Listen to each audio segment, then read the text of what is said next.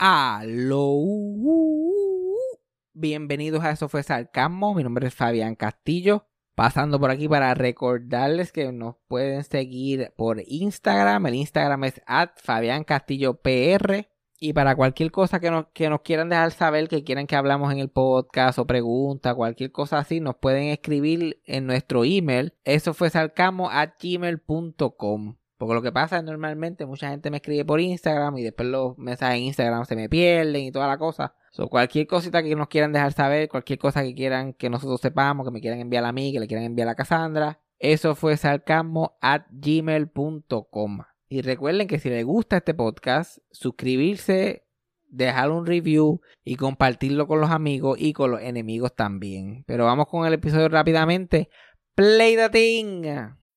When you need mealtime inspiration, it's worth shopping Kroger, where you'll find over 30,000 mouthwatering choices that excite your inner foodie. And no matter what tasty choice you make, you'll enjoy our everyday low prices, plus extra ways to save, like digital coupons worth over $600 each week. You can also save up to $1 off per gallon at the pump with fuel points. More savings and more inspiring flavors make shopping Kroger worth it every time. Kroger, fresh for everyone. Fuel restrictions apply. Eso fue sarcasmo con Fabián Castillo. Bueno, yo, yo creo que este podcast va a tener que terminar. Yo creo que hasta aquí llegamos. Hasta aquí llegamos. Porque este podcast se nutre de la miseria, como todos sabemos. Se nutre de mi sufrimiento. Y yo como que estos últimos días la he pasado demasiado bien. y trabajando duro. Sí, Hoy sí, empiezo sí. mi sexto día trabajando cogido por primera vez en toda mi vida. Sí, sí, muy, muy buen trabajo. Y no me pesa para nada. No me pesa. Yo como que, ok, vamos a trabajar otra vez. He encontrado un trabajo que no odio por primera vez en mi fucking vida. Congrats, bestie. Y no tienen, no, no hay nada que, que esa gente diseñaron ese trabajo para mí. Yo estoy como, yo puedo ser yo mismo en ese trabajo y no pasa nada. Yo como que mira lo que te dé la gana. Después, la última vez que yo estaba hablando aquí, yo dije que había tenido una entrevista en, en una entrevista de trabajo. Y que no le di la mano. Ajá. Y eso me jodió. Y efectivamente no me llamaron. para que tú veas.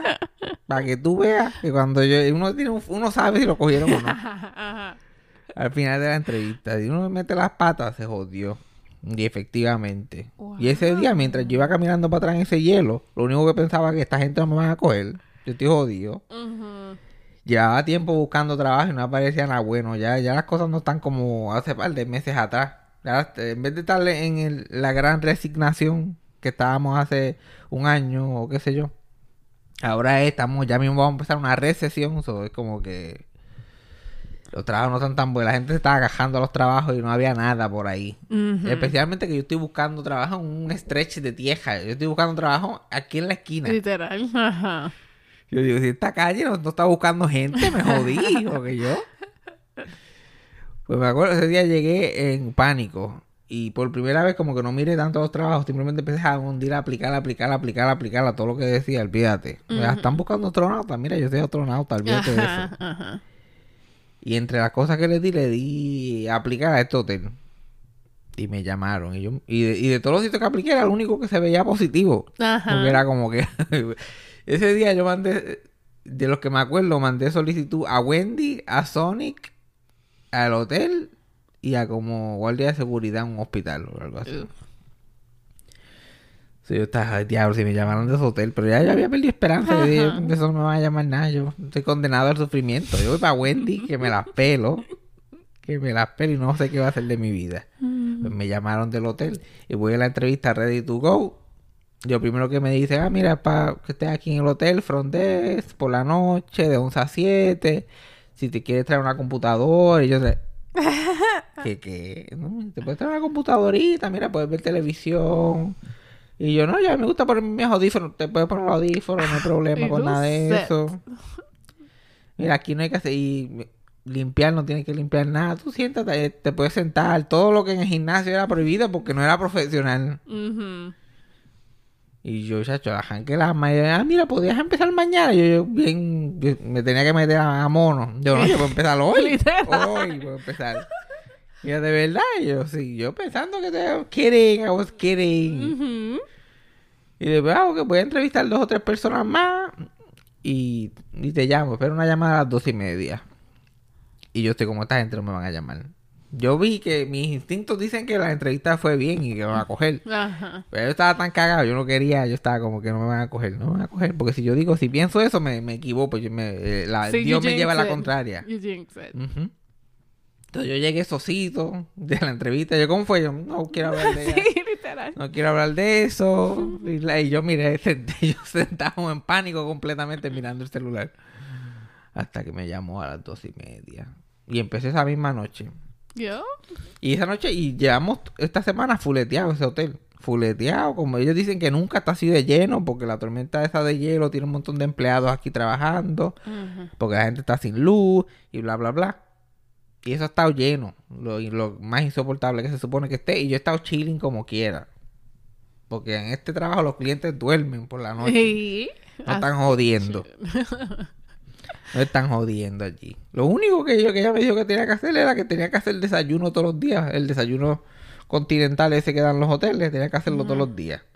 Y después fregar todos los platos. Y yo, porque dale, fíjate. Total, yo estaba, yo tengo una entrevista de Wendy la semana que viene. así que yo sabía que iba a terminar preparando comida como sea.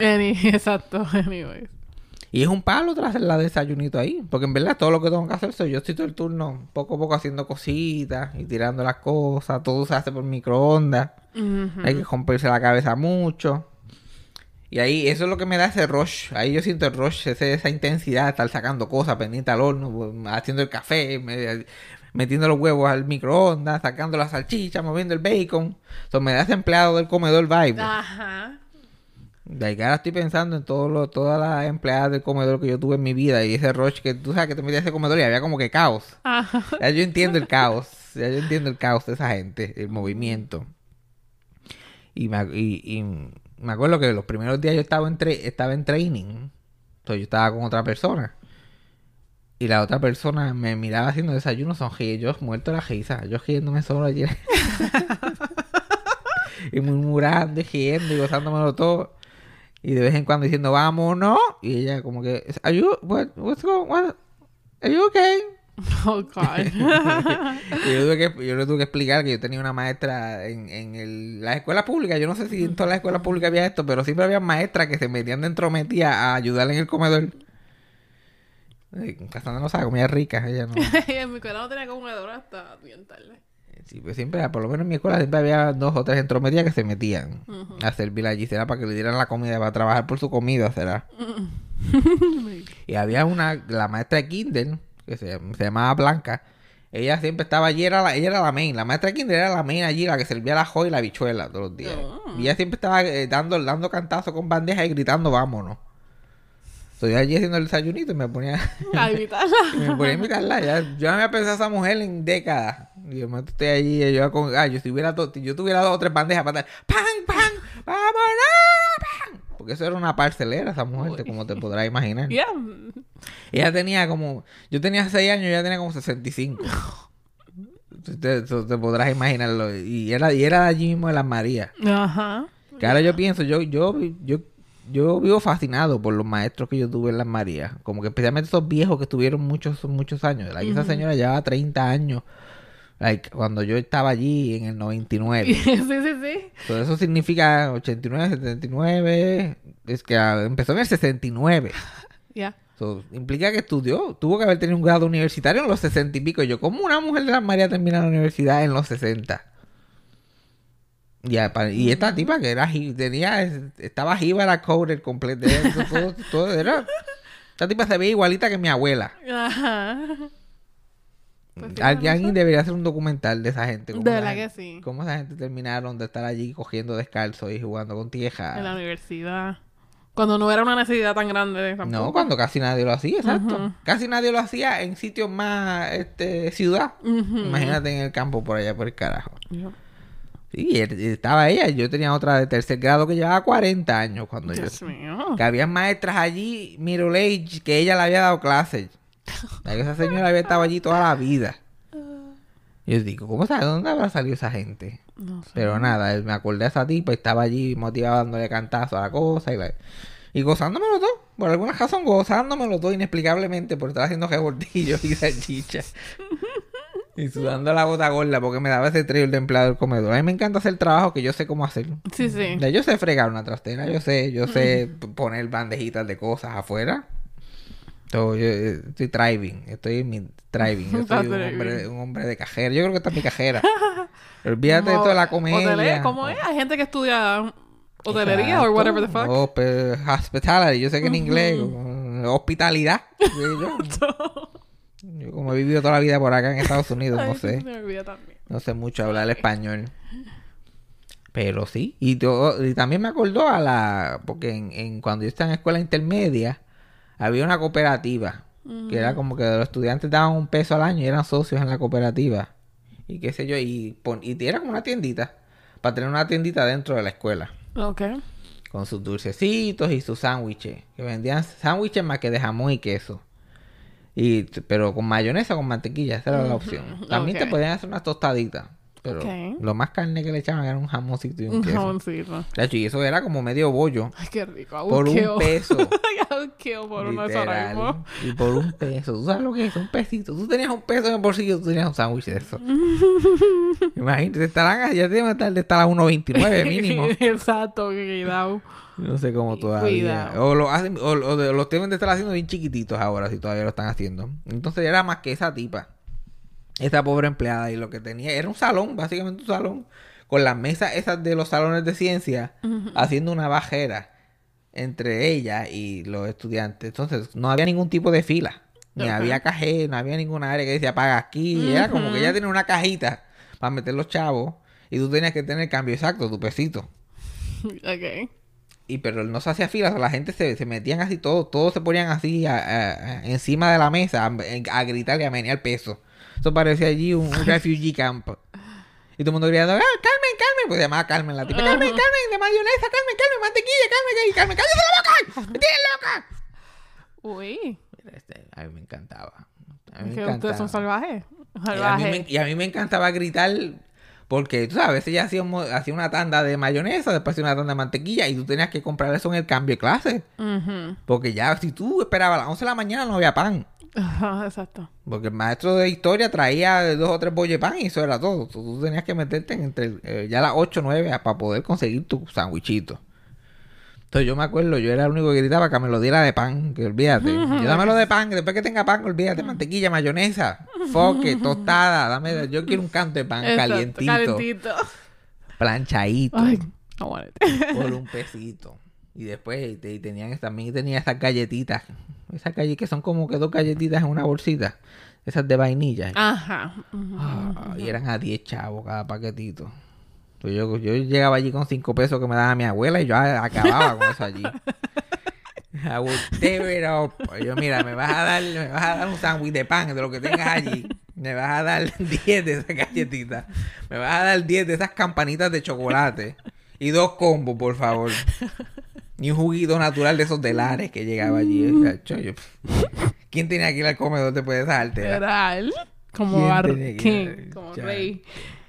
Y yo con, con, con el acné supic y el doctor diciéndome no comas chocolate, yo cantándome las 10 10 campanitas a las 8 de la mañana, como si no hubiera mañana. Y después quejándome. Yo, si tú eres un doctor, arréglalo. Yo no digo que lo arreglo, no digo que me diga lo que tengo que hacer yo. Si lo, si lo puedo arreglar, yo no vengo para acá. Tú dime, arréglalo tú.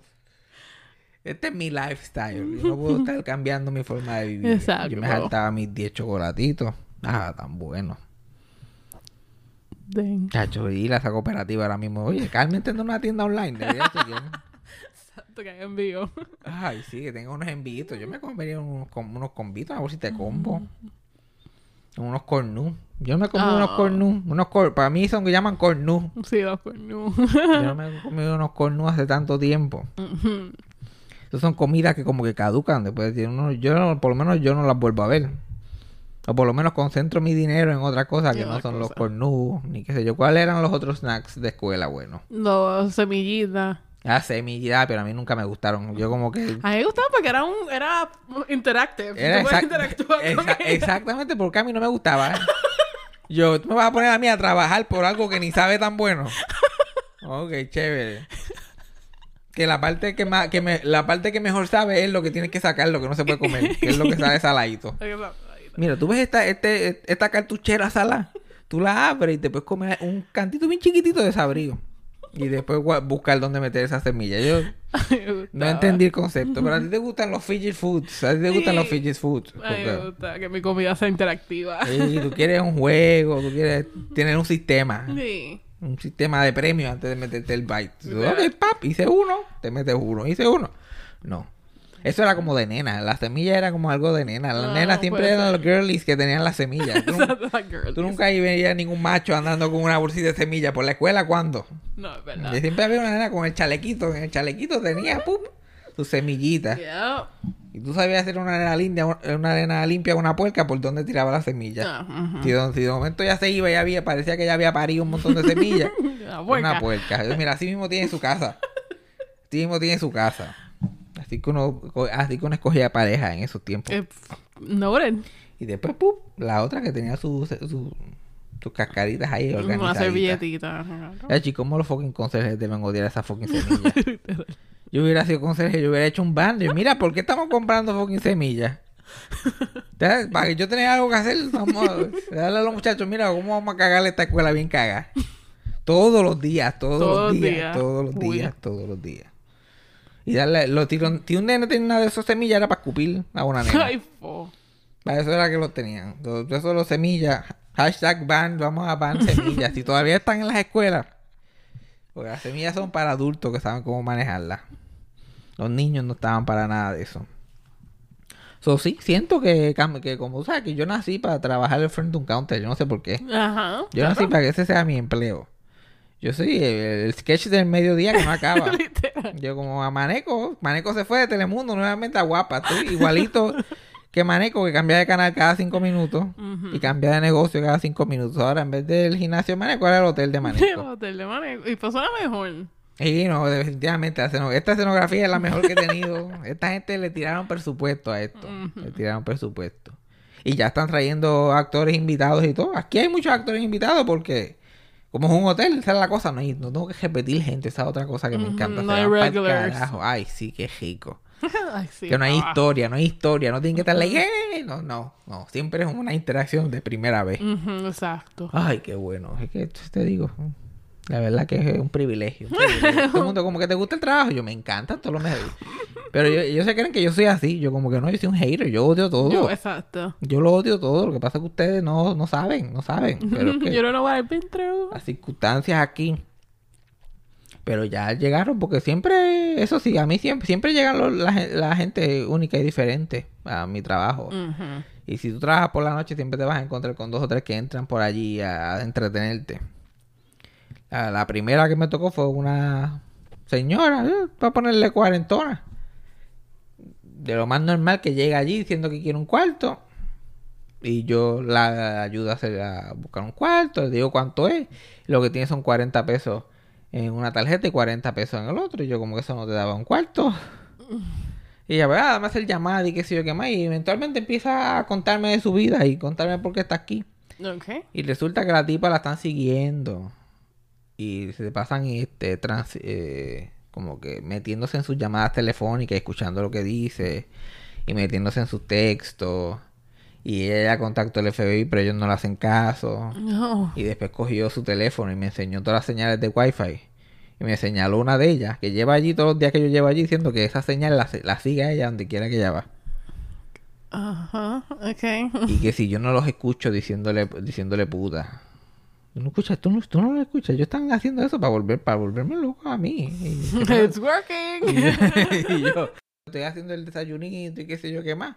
Pero yo la estoy escuchando y yo sí, chacho, eso da miedo. Mira, chacho, yo tú, yo tú llamo al FBI otra vez. Mientras estoy haciendo mis cositas y qué sé yo. Y está llama- hablando con su esposo. Y el esposo claramente, ella está allí en realidad porque el esposo la botó a la casa. Porque aparentemente está perdiendo la mente. Y el esposo lo que, lo que pudo hacer fue botarla. Ujú.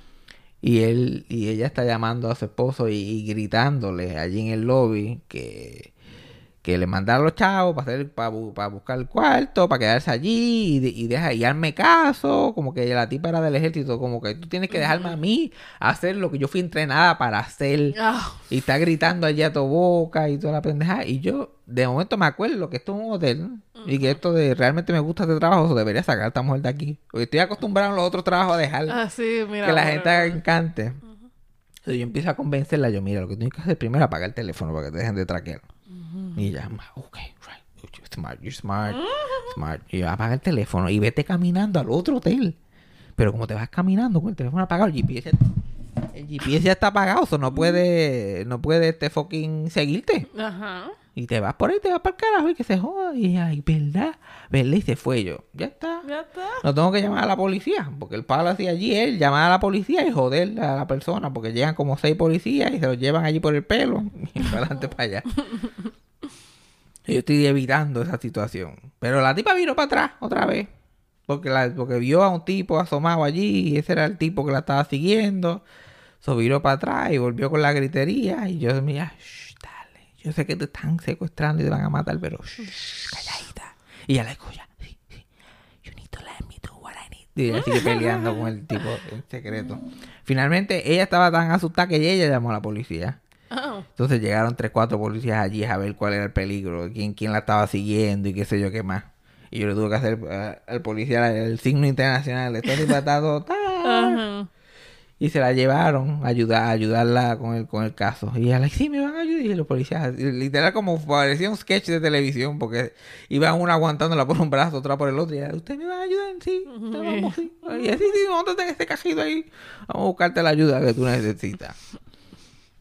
Great. So, ella misma llamó a la policía y se fue. So, yo no Exacto, tuve que hacer nada. exacto. Y, sab- y sabrá Dios dónde termino. Pero esas cosas siempre, eso es lo único que a mí siempre me pasa donde quiera que yo estoy. Eso no falla. el- el- la, la aventurita de alguien que entra por ahí. So, los turnos por la noche nunca son. Yeah. Siempre entra alguien que estás como que, ¿cuál es la aventura con este cabrón? Pero aparte de eso, literal,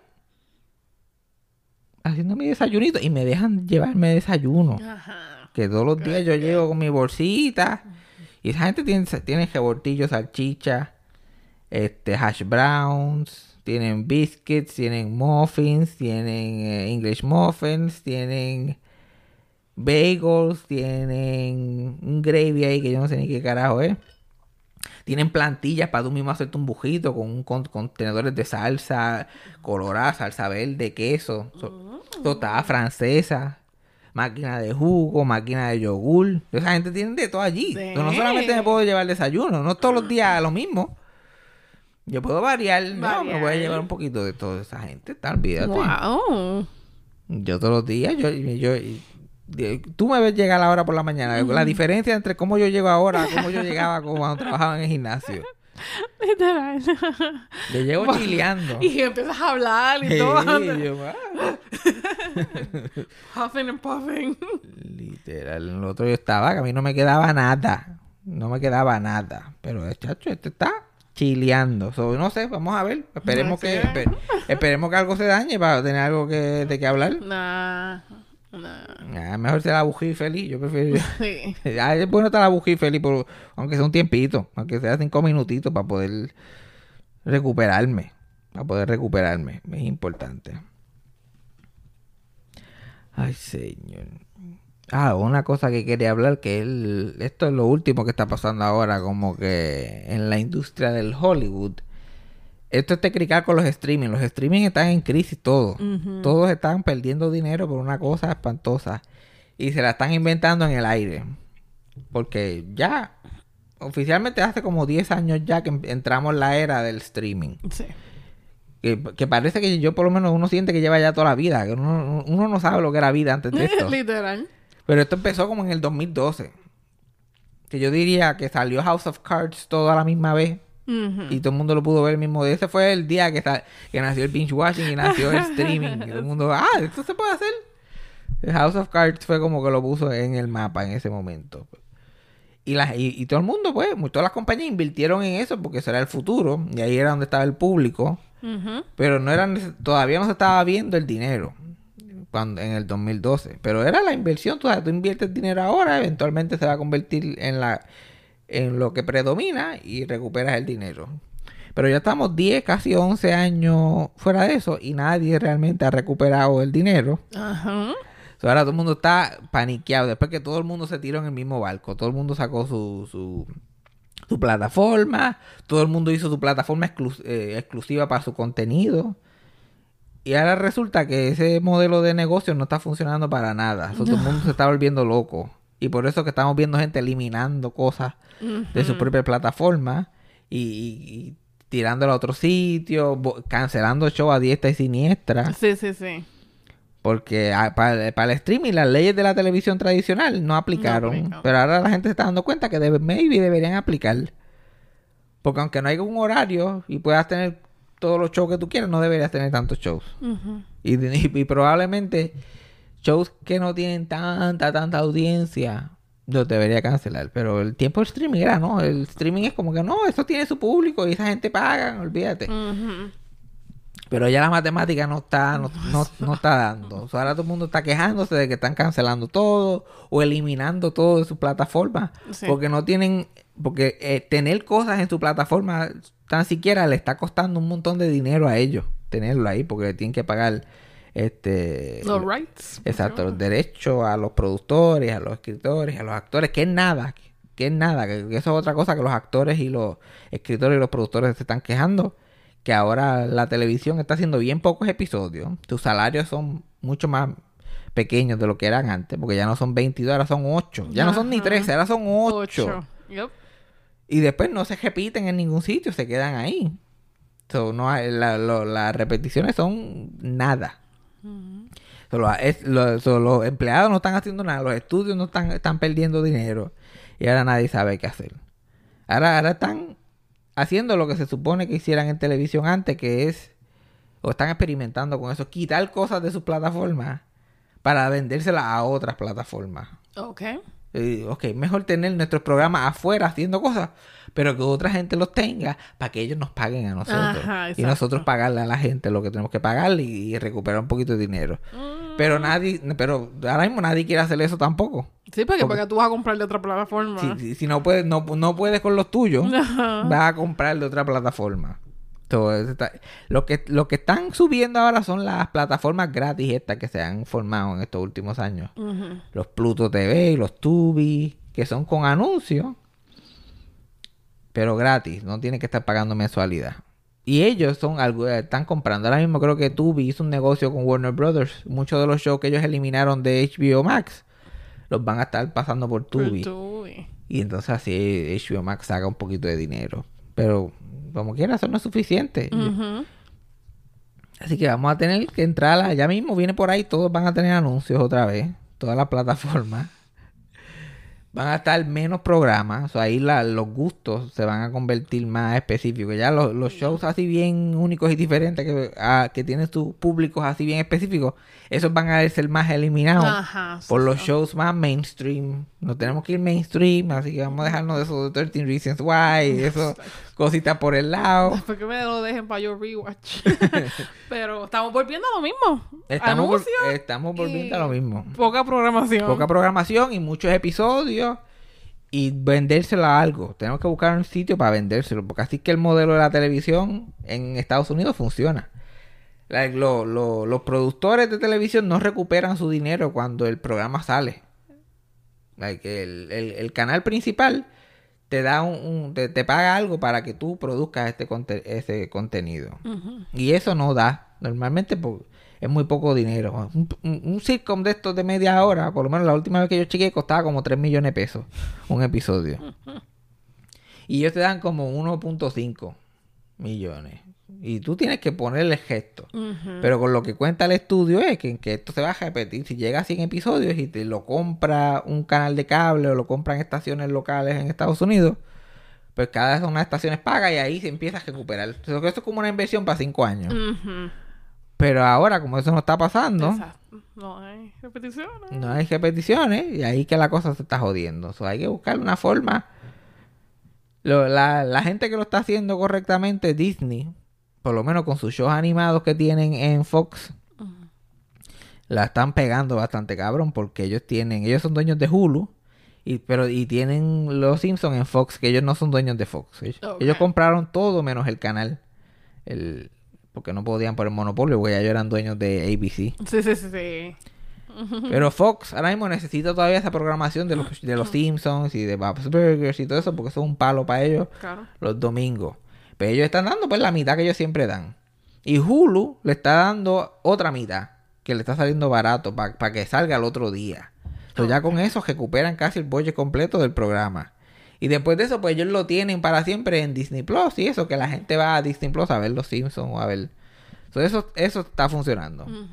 Pero la gente tiene que buscar eso, buscar, coger un show y venderlo como a tres sitios diferentes para poder buscar el palo. Es como que, ok, ¿cuál? Cada programa de televisión va a tener que tener su casa en un canal regular, de más en un canal de cable, tener un otro gran contrato exclusivo y después otro contrato exclusivo para streaming. Ajá, y maybe exacto. entre los tres Hacen. se hace alguito para poder sobrevivir. Porque si no, hay anuncios. Y anuncios porque funciona mucho mejor que una mensualidad. Ahora mismo, no es que la gente no está viendo, ahora mismo esos shows de HBO, como que The Last of Us y Euphoria y los la shows ese de Game of Thrones, eso estaba, los domingos 20 millones de personas estaban viendo esos shows todos los días. Pero como ya ellos estaban allí y ya ellos estaban pagando la mensualidad y no va a cambiar, y el show es mucho más caro que producir que eso, Ajá. No van para ningún lado. So, mira, pónganse a hacer anuncios. Yo a mí, lo- yo no me, yo no tengo problema con anuncios, porque uno tiene que mear, uno tiene que hablar de lo que vio. comentar. Exacto. A mí, yo no tengo problema con los anuncios. ya. Y yo no los tendría ni poner en mute, si no fuera que están a todo fuerte comparado con el fucking show. Los shows no se escuchan ya, yo no sé que yo me estoy quedando sordo. No, es verdad. no. Los shows los mixean de una manera que todo se escucha duro menos lo que están diciendo. Hay, pues, hay alguien comiendo el- el- detrás de la persona y tú escuchas el tenedor más que el diálogo de los cabrones. So, uno tiene que ponerlo a 78, el fucking volumen, para tú escuchar un whisper. ¡Oh, Navy! Tú, like, "Ah, anda. Literal. Y uno tiene que salir cogiendo. Uy. Tú. Y eso, un- el jumpscare cada vez que estás viendo un fucking programa de televisión. Yo, mira, si, si me lo mantienes a la misma, al mismo volumen, mira, tranquilo, todo el mundo feliz. Yo puedo ser feliz, pero no, uno tiene que estar con el botón del control. Uno no puede, uno no puede ver televisión con el control lejos. Porque salir cogiendo, pap, a darle mute. ¿Quién se puede controlar, concentrar en el fucking show si no está con esa taquicardia? Exacto, buscando cuando se acaba y va. Sí, se fue negro, pa. Y, y a veces te brinca otra escena y ya tú le estás dando mute porque estás muy cagado. Yo no tengo problema con anuncios, pero ah, verifiquen eso de los de bajarle el volumen y lo hacen de maldad. Eso es algo que, que ha, que ha habido leyes que se han presentado en el Congreso y todo para hacer eso ilegal. Y por alguna razón te caen porque todas esas compañías tienen a toda esa gente en el bolsillo. Y ellos lo hacen para que tú estés pendiente los cabrones anuncios. No, No, haz la programación buena. y los anuncios, pues, uno los pasa por Ajá, antes los anuncios eran del mismo volumen y se ve, las cosas se vendían como quiera. Exacto, y yo no voy a comprar la pastillita, ni voy a comprar el Old Sí. Navy, so... Que yo esté viendo a los Blues y no significa que necesite sin bota. Sí, que por favor, su, su- también su forma de, de- de pro- programar marketing. anuncios. Pónganse a ver el perfil de edad de la gente. No es lo que ven, es lo, la edad que tienen. Por eso que ahora te- preguntan la edad y todo, que tú no tienes y todo, porque para Disney Plus ahora es... Ay, eso de, de compartir contraseñas. Ajá. Eh, que ellos se están se, se van por el lado completamente equivocado en vez de buscar dónde está el billete como que setearlo como siempre ha funcionado para que funcione están jodiendo sobre contraseñas y mierda mira eso no va para ningún lado. Exacto, we'll find a way. y la gente la gente prefiere cancelar el, el que no ha pagado todavía no va a pagar porque es que no puede- no tiene los chavos para estar pagando Nadie va a estar, no, si ponemos van a pagar. Por lo menos de Netflix de mí no saca un chavo. De mí Netflix no va a sacar un, un chavo prieto. Si no se puede usar la, la, la cuenta que llevamos usando, mira, no se ve Netflix, se acabó. Lo más que me pongo a ver Tubi y me pongo a ver otra cosa. Plataforma es lo más que hay. Y ahora Netflix se puso a, a decir que no iba a dejar, que, y, no, y no solamente que no iba a dejar a la gente, que iba, que iba a darle un logout cada cierto tiempo a la gente para evitar que los pasos, tú sabes, que, tampo- ta- ta- que estás pagando ya casi 15, 16 pesos mensuales, también tiene que estar metiendo esa contraseña Sí, no, no, cada cinco minutos. no, no, no, no. Netflix dijo eso y todo el mundo se le fue en contra. Literal, pues, empezaron a cancelar cuentas ese día. Al punto que al otro día Netflix dijo que había sido un error. Ujú. Y yo digo, tan caripelados que son las compañías. Pero tú, tú, tú, tú sí quieres caer. Son más caripelados que los políticos. Sí. Tú hiciste un error. Tú hiciste un fucking error. Primero porque eso estaba escrito. Eso estaba escrito en algo. Y de momento alguien hundió un botón y eso se escribió. Y salió y se salió. Y estuvo 24 horas. No es como que salió y a los 5 minutos, ah, Lo mira, borraron. fue un error, mala de nosotros. No, lo, todo, de todas las estaciones de televisión, todas las redes sociales, todo el mundo reacciona negativamente. Y al otro día, 24 horas después, ah, mira, by the way, eso fue una metida pata. Eso no iba a salir, se fue yo un tiempo, me puse el codo en el teclado y ¡pam! Y sale eso de que la gente va a tener que login otra vez. No, no, no, no. no. Eso- ese era el, el tweet de Fools que se nos salió. se nos fue antes de tiempo. Eso es culpa de los mos. No sean tan caripelados. Y lo que tienen que hacer es poner anuncios. Lo que pasa es que lo que va a joder eso es que ya hay un montón de programación en estas plataformas que no tienen espacio para meter anuncios. O sea, es que la cosa se va a poner incómoda. Que está viendo Stranger Things, de momento en la escena más importante, ¡pum! Te sale un anuncio ahí súper no orgánico. Que yo prefiero cuando los programas están con el formato de Sí, que sí, sí. se supone que el anuncio caiga aquí. Pero ese es el futuro, ese, ese es el futuro. El futuro es el pasado. El Literal. futuro es el pasado. Vamos para atrás, pero de una manera más quirky. Exacto, y más, y más on demand. Como que yo siempre pienso, yo siempre pienso, ¿por qué todos los canales, por, to- por qué la programación en vivo es tan difícil para ver? Ahora mismo yo quiero ver los Grammys o quiero ver cualquier cosa, no está disponible en ninguna fucking plataforma. Y mira, ponlo en vivo. Y los cabrones anuncios que yo hubiera visto si el programa es en vivo, lo veo en el fucking Roku. Los estoy viendo, cabrón, lo estoy viendo. ¿Por qué no lo hacen más accesible para que yo lo pueda ver? Y después se quejan que los ratings están Es por el piso. es que nadie va a ir a comprar una cabrona antena análoga de los 80 para ver los fucking Emmys. Hell no. Ya ver los fucking Emmys en vivo es bastante vintage hacer is. Como que quién carajo va a ir a buscar. Por eso es que se, las cosas se caen. Pon, ten el canal accesible en vivo en el Roku que se puede hacer. La tecnología existe y la gente lo va a ver. La gente lo va a ver. Y ahí ven los anuncios también. Y haces tu fucking dinero. Porque imagínate, si, si- si Disney Plus fuera así, que fuera el Disney Channel, que te dan la programación de ABC en vivo. En uno de los de las opciones. Pero tienen todas sus cosas on demand y sus originales por el lado. Ya. La Creo que Hulu sí tiene un de estos, un live TV. Sí, pero eso te tienen que pagar extra. Y es un montón. Y es cable, tienes que pagar cable. Si quieres quieres tener el Hulu con cable, pues tienes que pagar Hulu y cable. Porque eso es lo que tiene mi tía. Y yo, Y es pagar cable, básicamente. Ahora en el trabajo estoy viendo cable otra vez porque ellos tienen cable allí. Y, y- y fíjate, extraño el proceso. Yo como que "Eh, esto está chilling. Y yo, de televisión, hay anuncios. Y by the way, yo creo que yo soy el, el ganador de medalla de oro en mejor programación de televisor en un lobby. Deberían de darme el, deberían de darme el Emmy. Porque yo tengo a esa gente allí mamando allí todas las mañanas. Yo eh, sentado en el televisor, ahí, el embao. oh. Cuando yo llegué, lo que ponían eran CNN por la mañana. Y tú pones CNN por la mañana en Texas y es una situación.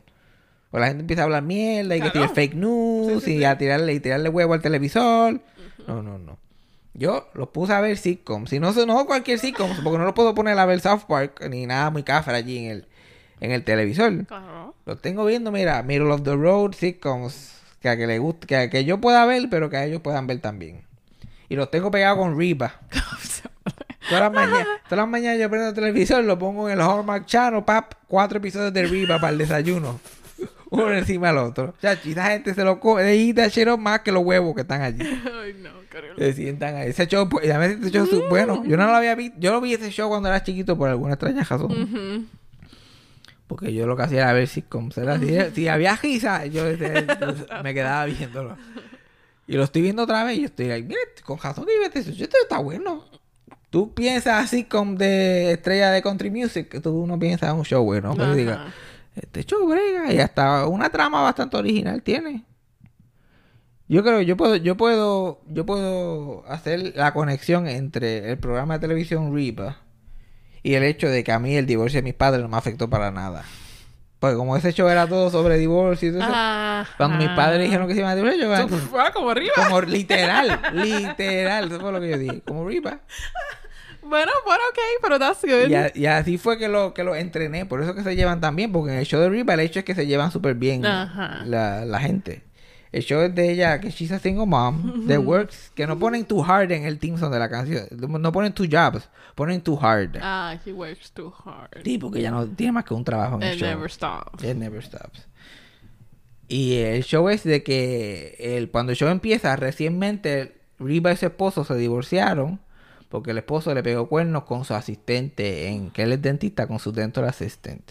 Y la dental assistant es ay, la más buena gente, la más pana y quiere ser amiga de Reba, pero como de está obsesionada con. Ok. Es como si la que trabajara contigo estuviera en esa posición, la amiguita tuya. Eso es la aventura de ellos con los tres hijos. Los tres hijos de ella todavía están involucrados y, y toda esa gente involucrada. Ok. Y Riva al principio pues no la soporta, obviamente, porque... le- Obviamente. Pero la tolera por los hijos y por las situaciones en que se mete y qué sé yo. Y poco a poco van aprendiendo a coexistir todo el mundo y ser una gran familia. Entonces cuando mi papá dice, "Ah, ya como Riva, chilling. y by the way, así los quiero, tranquilo. No drama, no show. Cero drama, cero show. Y pues, y por eso que ahora el- mi mamá va a salir en la boda de mi papá. Porque yo los pude, los entrené con Riva. Muy bien. Los puse. Y ahora, pues, Riva todo el día. Y, y Riva es un showcito de eso. Ella es de country music. El show se trata de ellos. en- viven en Texas. Eso está perfecto. Ajá. Perfecto. Todo el mundo se sienta y se siente, de, de- se ven sin. Todo el mundo se Exacto. ay, mira, se, se parece a mí. Y yo, pues, lo veo porque me gusta. Lo tengo allí puesto en el background. Entonces, yo tengo a esa gente, mira, cuadra a cuadra. Haciendo lo que tienen que hacer. Pero vamos a ver qué pasa. ¿Qué hemos aprendido hoy? Sí, hemos aprendido algo. Nada, que ahora eres aburrido. Sí, ya, ya, tranquilo, feliz. Encontré mi esquina. Se llama estar estable, pero ok. Abugido. Aburrimiento. Stick in the mud. Para mí, yo, si Cassandra me dice ¿qué, qué has hecho y yo no tengo nada que decir, es un fracaso. un fracaso. Yo estoy igual, eh, eh, fui a trabajar, vine para atrás. So, well, now you know. Literal, ya, ya, ya te entiendo a ti. ¿Y qué pasó otra vez? Tú, like, fui a trabajar y vine para atrás, no pasó nada. Pero, pero eso parece que eventualmente cambiará, algo, algo pasará, algo interesante pasará. O algo malo pasará que empezaré a odiar el trabajo. Vamos a ver, vamos a usar este podcast de récord Exacto. y a ver cuánto dura. Este es el episodio 204. Vamos a ver cuál es el episodio que se llame Yo odio mi trabajo. Y es el, 2, el 210, ya sabemos que no duró mucho.